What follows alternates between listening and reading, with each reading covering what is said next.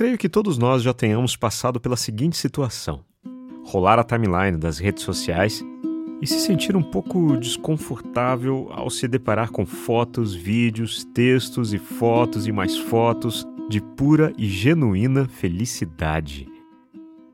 Ah, confessa, vai. Você já sentiu uma invejinha que eu sei. Viagens para lugares exóticos, festas de casamento, bodas de papel, de ouro, diamante, nióbio, drinks, festas, uh, que vibe! Restaurantes sofisticados, cachorros fofos fazendo truques engraçados, crianças. Olha, eu não vejo absolutamente nada de errado em compartilhar essas coisas, muito pelo contrário. O problema é que, se você está do outro lado, em um momento de fragilidade e vulnerabilidade, se deparar com essa aparente felicidade alheia provavelmente fará com que você se sinta pior consigo mesmo. No entanto, você já parou para pensar que ninguém, em sã consciência, consegue ser feliz assim 24 horas por dia? Eu não sei se você se lembra da condição humana, mas nós também temos problemas de saúde. Nós perdemos amigos e parentes queridos, perdemos empregos, nós sofremos por apego, sentimos medos paralisantes, temos crises existenciais, somos totalmente imperfeitos.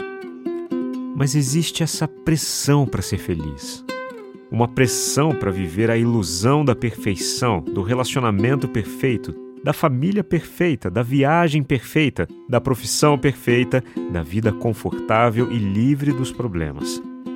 E que, se você não tiver ligado, se deixa dominar por essa pressão e não se permite curtir uma dor de vez em quando.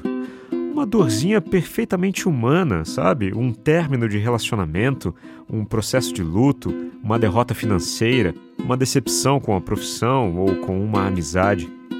E no meio de uma tempestade, acaba tendo a falsa impressão de que a solução do seu problema parece muito distante.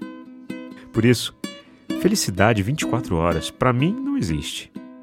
Nós podemos experimentar momentos de felicidade, que está tanto nas situações mais complexas, como em uma conquista profissional, quanto nas coisas mais simples, como um abraço numa pessoa querida ou dormir com aquele barulhinho de chuva.